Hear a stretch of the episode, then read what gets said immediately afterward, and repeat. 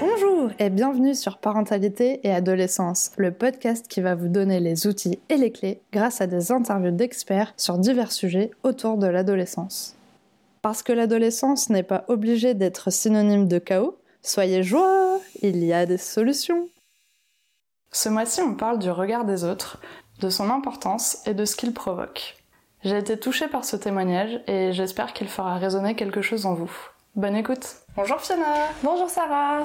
Alors pour commencer, est-ce que tu pourrais te présenter s'il te plaît? Bien sûr, je m'appelle euh, Fiona Oslo, j'ai 26 ans, je suis euh, créatrice de contenu sur les réseaux sociaux, donc influenceuse comme on dit, euh, depuis 5 ans, mais à mon compte vraiment en seul métier depuis seulement 6 mois. Ok, super. Alors, euh, pour euh, ceux qui écoutent l'épisode, Fiona euh, est rousse et du coup a une adolescence un peu compliquée. Est-ce que tu peux nous en dire un peu plus? Oui, bien sûr. Alors, effectivement, moi, j'étais pas de celles qui luttent pour faire valoir les cheveux roux et etc. Moi, je me suis teint les cheveux en fait en brune pendant 6 ans. Donc euh, dès que je suis arrivée au lycée, parce que justement au collège, euh, j'en avais pris un peu plein la figure, euh, avec des surnoms, avec des on dit, des blagues téléphoniques, voilà. Donc j'avais pas supporté ça.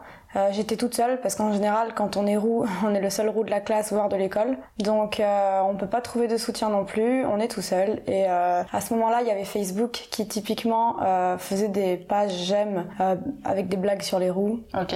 par exemple, qu'est-ce qu'un roux sur un vélo, trois roues. Voilà, des choses toutes bêtes. Ou si j'ai un enfant roux, je le noie. voilà. Donc, je voyais mes amis liker des pages comme ça. Et euh, bah, moi, ça me faisait mal au cœur. euh, en plus de m'en prendre euh, plein la figure à l'école, bah, ça revenait euh, le soir sur les réseaux sociaux, même si c'était pas aussi intense les réseaux sociaux il y a dix ans que maintenant.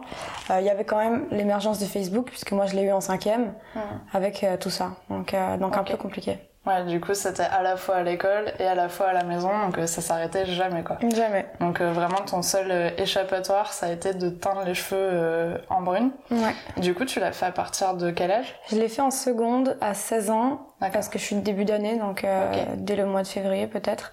et ma mère m'interdisait de le faire, donc je l'ai fait en cachette de ma mère. D'accord. Et qu'est-ce qu'elle a dit quand tu es revenue brune, du coup? Bah, elle était dégoûtée. elle a dit que c'était pas beau, mais elle a compris qu'elle avait pas le choix. Et est-ce que ça a arrêté du coup les, euh, les méchancetés envers toi euh, grâce à cette couleur de cheveux qui était différente? Alors pour les nouvelles personnes que je rencontrais, oui. Et pour les autres, c'était toujours euh, Fiona Larousse là? Ouais. Voilà.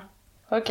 Moi j'aimerais savoir qu'est-ce que tu répondais aux gens qui te demandaient si tu avais souffert d'être rousse? J'ai toujours menti, j'ai toujours dit pourquoi j'aurais souffert d'être rousse, comme si c'était quelque chose de bizarre ou de différent. Bah non, c'est une couleur de cheveux comme une autre. Il y a des blonds, des bruns, des châtains, des roux. Je comprends pas euh, d'où tu veux en venir quand tu me poses la question. Voilà, c'était euh, ma façon d'agir pour faire entendre aux gens que euh, bah, c'était juste une couleur de cheveux. On n'était pas bizarre ni différent. je vois pas pourquoi j'en aurais souffert en fait. Mais bien sûr, c'est un mensonge. J'ai toujours utilisé cette technique-là pour me défendre ou pour faire semblant en fait que faire entrer dans les mentalités en fait que c'est pas quelque chose de différent ni d'anormal. Donc voilà. Et est-ce que ça a fonctionné du coup cette technique? Oui, dans le sens où les gens, euh, c'était juste une question comme une autre. Est-ce que tu as souffert d'être rousse? Non, je vois pas pourquoi j'en aurais souffert alors que c'est une couleur de cheveux. Ils étaient là, ah bon, ok. C'est vrai, dit comme ça. Autre chose, quoi. Oui, et puis ils se disaient, c'est vrai que dit comme ça, ouais, c'est une couleur de cheveux, quoi. Je vois pas pourquoi. je sais que tu as une petite sœur.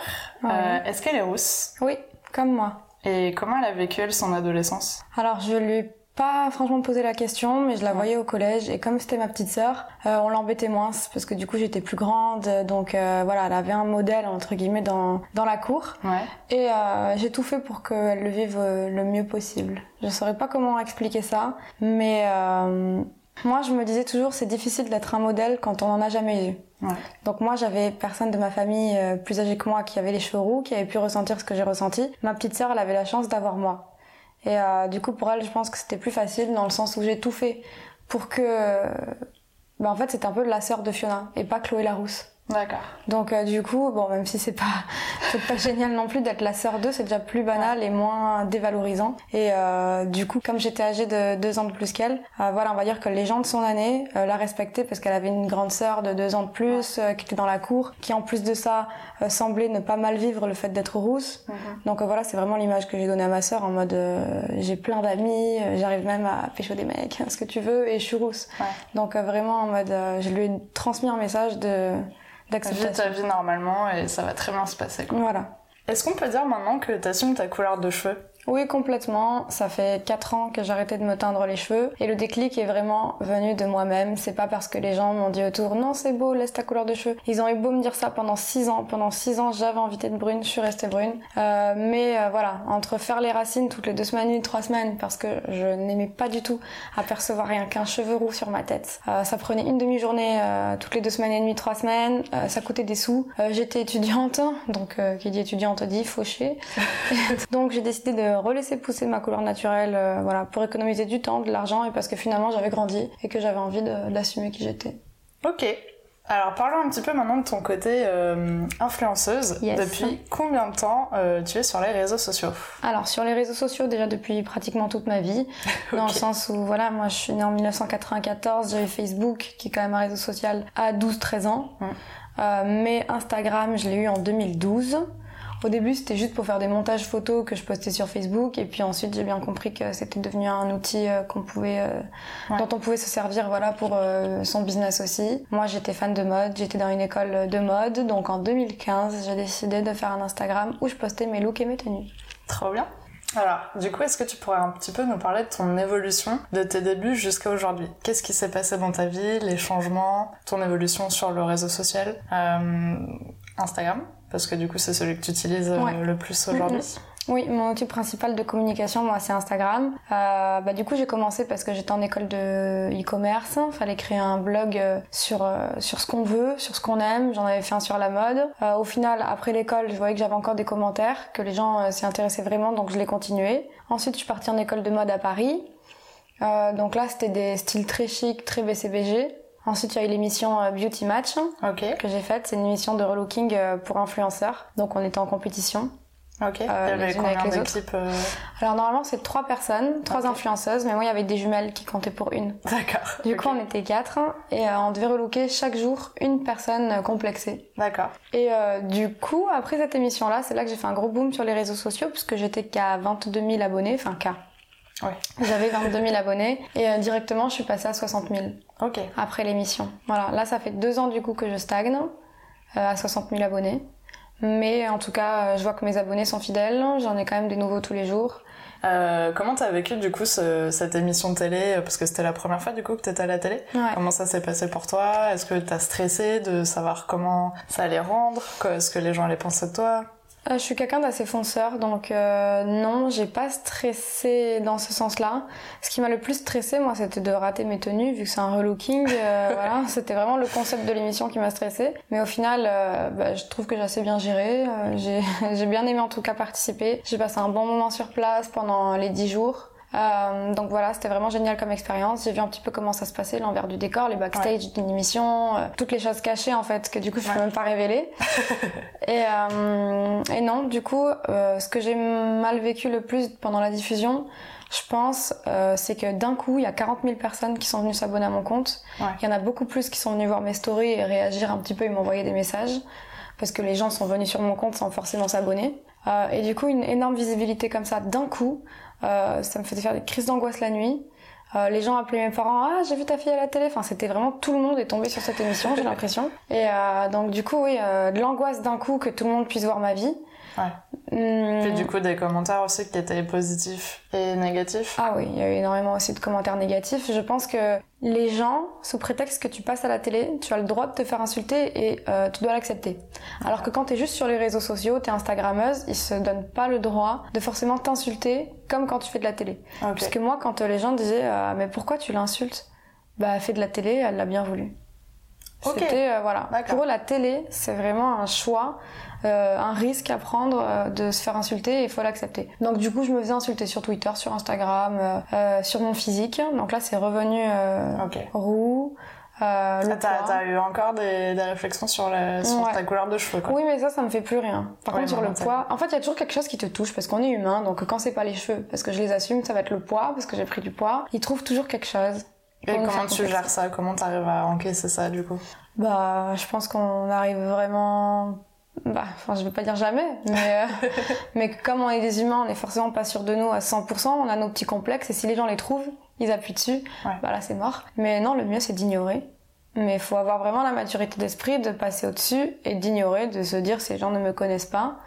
Euh, ces gens euh, passent leur journée à faire ça, c'est eux les gens malheureux, c'est pas moi. Donc je vais pas me rendre malheureuse pour leur faire plaisir. Mais euh, j'avoue que c'est pas comme ça que j'agissais au début. Là, c'est vraiment avec le recul que je te dis ça, parce que ça fait longtemps que je suis sur les réseaux et ça fait deux ans que l'émission est passée. Mais sur le moment, des fois, je réagissais, je, je répondais. Euh... Bah, c'est normal, c'est humain. Ça te touche, euh, t'as envie de répondre. Et puis en plus, euh, voilà, t'es quand même assez active aussi en story. Donc les gens s'attendent toujours à ce que tu te justifies de tout, euh, que t'expliques tout. Oui, bah là, typiquement, pour la mort de mon chat, du coup, il y a, il y a deux mois, il y a quand même eu un commentaire, parce que j'ai mis une petite photo de mon chat, un commentaire qui disait J'espère que tu le rejoins bientôt. Sympa. Voilà. D'accord. Donc des fois je réagis pas et des fois j'ai envie de répondre et de dire oh euh, un peu de respect s'il vous plaît. Donc euh, des fois je mets en story et je dis voilà là par contre il s'agirait d'arrêter. Ouais donc c'est quand même pas évident parce qu'au final tu partages ta vie mais il faut aussi gérer le fait que les gens bah du coup euh, la rentrent dans ta vie parce que tu, tu le mets en lumière. Quoi. Ils sont pas toujours bienveillants ça c'est sûr. Mmh. Après voilà faut se concentrer sur le positif hein, comme on dit le verre à moitié plein et ouais. pas à moitié vide. Il y a aussi énormément d'avantages à faire ce métier. Et euh... Oui, tu rencontres plein de personnes que tu n'aurais pas forcément rencontrées autrement. Oui, et puis enfin c'est vraiment ce que j'aime. Euh, les marques m'envoient des produits à tester. Moi, j'adore tester les produits, j'adore créer des looks. On m'envoie des vêtements et je peux créer, créer comme je veux. Euh, donc voilà, pour moi, la mode c'est un peu de l'art. Hein. C'est un peu euh, un créateur, il est un peu architecte d'un vêtement. Et moi, j'adore justement assembler des pièces entre elles pour créer quelque chose. Donc, euh, donc voilà, c'est une passion aussi. Euh, en plus de ça, il y a énormément de gens bienveillants qu'on aide aussi. J'ai l'impression aussi de me sentir utile quelque part. Donc, euh, parce qu'on transmet des messages que les adolescents écoutent plus que si c'était leurs parents qui leur disent. Ouais. Par exemple, moi, j'ai des abonnés qui ont les cheveux roux, qui en prennent plein la figure comme moi auparavant, qui en parlent à leurs parents, mais leurs parents ne peuvent pas comprendre non plus.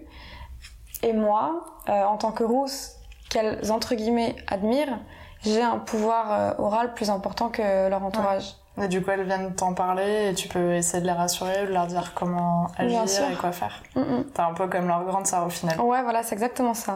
Bah, c'est trop mignon. Moi, à mon époque, je pouvais pas échanger avec euh, des personnalités rousses, mais mon modèle, un petit peu, qui m'aidait à l'accepter, c'était Lindsay Lohan. Ouais. Quand je regardais ses films, Lolita malgré moi, etc., je me disais, waouh, c'est la populaire du lycée, pourtant elle a les cheveux roux, c'est cool. Euh, elle est rousse et c'est quand même une star, c'est que quelque part, euh, ouais. elle est considérée. Donc en fait, ça me donne un peu d'espoir. oui, et puis ça permet aussi, bah, justement, aux jeunes qui se confient à toi, d'avoir cet espoir-là aussi, mm -hmm. et de se dire, bah maintenant, elle peut aussi nous aider, et puis elle s'en sort, et puis c'est super, quoi. Oui, et puis moi, je leur réponds. C'est pas ouais. comme Lindsay Lohan qui m'aurait jamais répondu.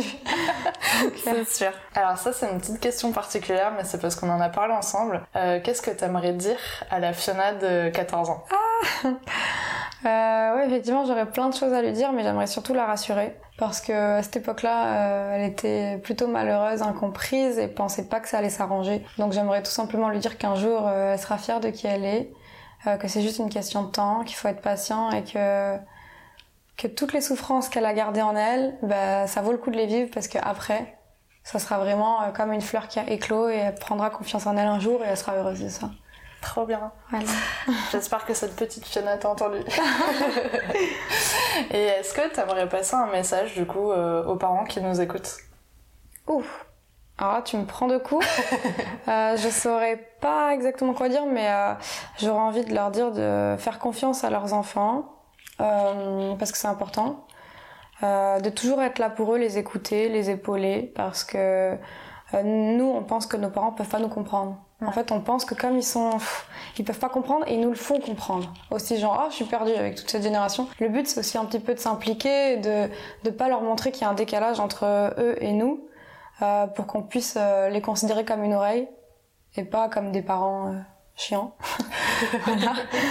Et euh, non, faire confiance à leurs enfants et les sensibiliser sur le fait que des mots derrière un clavier, ça peut impacter énormément euh, le quotidien d'une personne. Ouais.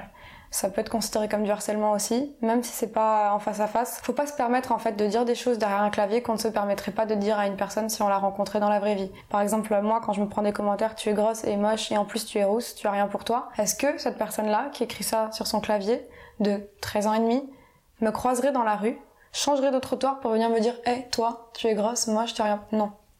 Ouais. donc en fait voilà faut pas se permettre des choses essayer de les sensibiliser au maximum en essayant de les mettre un peu à la place de ces personnes là et ensuite voilà leur faire confiance euh, ils sont forts ils sont ils sont nés avec tout ça et, euh, et, voilà ça fait partie de leur quotidien donc essayer de ne pas leur montrer le décalage entre les générations pour mieux les comprendre. Super, merci pour ce message. Alors pour finir, sous quel nom euh, on peut te suivre sur les réseaux et ah. surtout sur Insta? Moi c'est Ayam Fiona Oslo. Ok, très bien. Sur Instagram. Donc je mettrai les liens euh, en description si vous voulez aller euh, fouiner un petit peu la vie de Fiona et regarder euh, ses super looks. Merci beaucoup. en tout cas, je suis hyper contente bah, que tu sois venue sur ce podcast, qu'on ait pu échanger, que tu aies partagé bah, ce moment de vie avec nous qui est pas forcément facile. merci à toi de l'invitation. Ouais, et je suis vraiment contente et j'espère que ça pourra aider bah, les parents à mieux comprendre aussi ce que peuvent vivre leurs ados. Mhm. Et merci pour ton petit message de fin qui était super. Ah bah merci à toi, c'est très gentil. Merci d'avoir écouté le podcast jusqu'au bout. J'espère qu'il vous a plu. N'hésitez pas à le noter avec 5 étoiles et le partager. On se retrouve la semaine prochaine pour un nouvel épisode. À bientôt!